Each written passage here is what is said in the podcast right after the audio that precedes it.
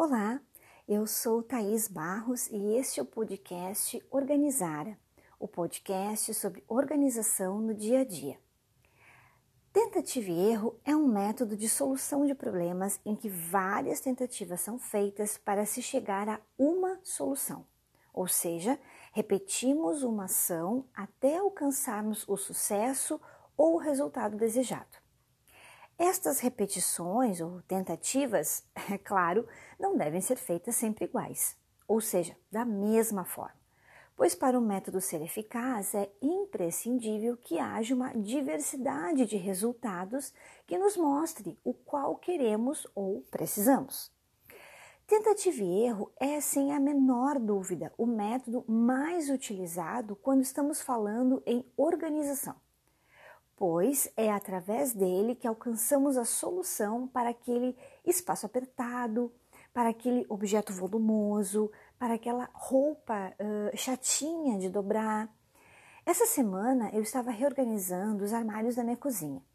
E foi no meio da organização que me dei conta do quanto eu utilizo o método da tentativa e erro. Reorganizar é tão desafiador quanto organizar. Porque para reorganizar, você precisa sair da zona de conforto, que é manter as coisas como estão, e pensar fora da caixa, trazendo uma nova forma melhorada de organizar. Desde o início da pandemia, conforme comentei em post anterior, meu marido e eu resolvemos fazer almoço em casa. Desta decisão surgiram novas necessidades, novos usos, nova dinâmica para a cozinha e, portanto, uma nova logística se tornou necessária para nós. Colocar itens antes utilizados somente em finais de semana mais ao alcance das mãos e armazenar comida de uma forma mais prática eram algumas das demandas que a nova realidade estava me pedindo. Mas, como eu disse, reorganizar é desafiador. E por isso, nem sempre aquilo que a gente acha que vai funcionar, funciona.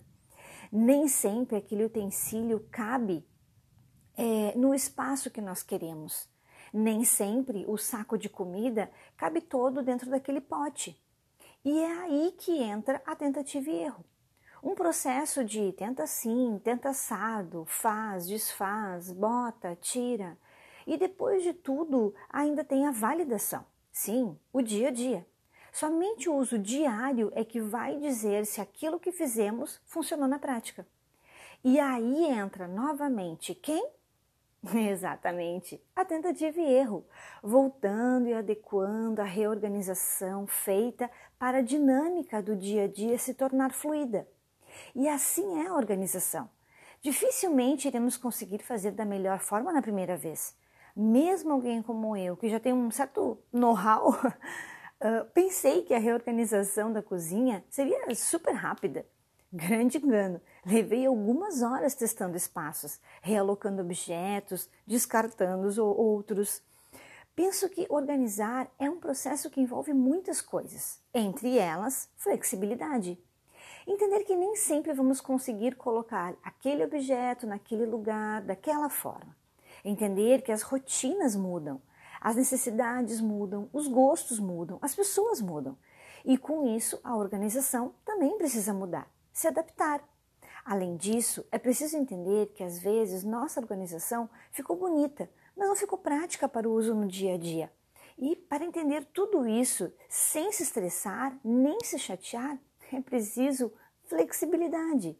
E é justamente flexibilidade uma das características que, no meu ponto de vista, o método de tentativa e erro precisa, pois não, não temos como encontrar uma solução se pensarmos e ou agirmos sempre da mesma forma, ou se fincarmos o pé em uma única ou primeira solução.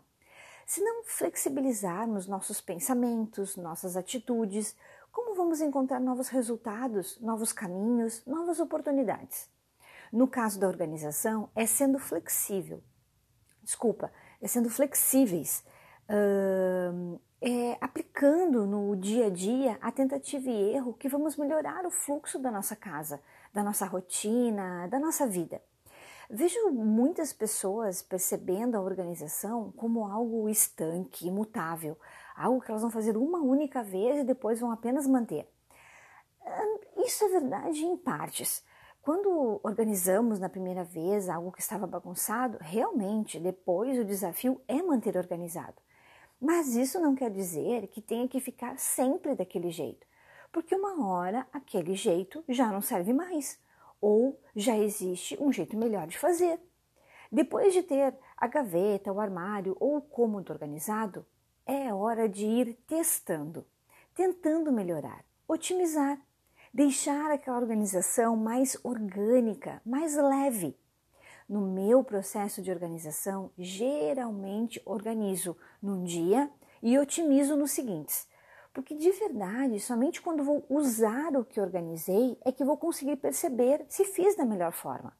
Organização é isso: adaptação, maleabilidade, constância, mente aberta, disposição, Organização é um processo permanente de tentativa e erro, ou dito de outra forma, de acerto e conserto e vice-versa.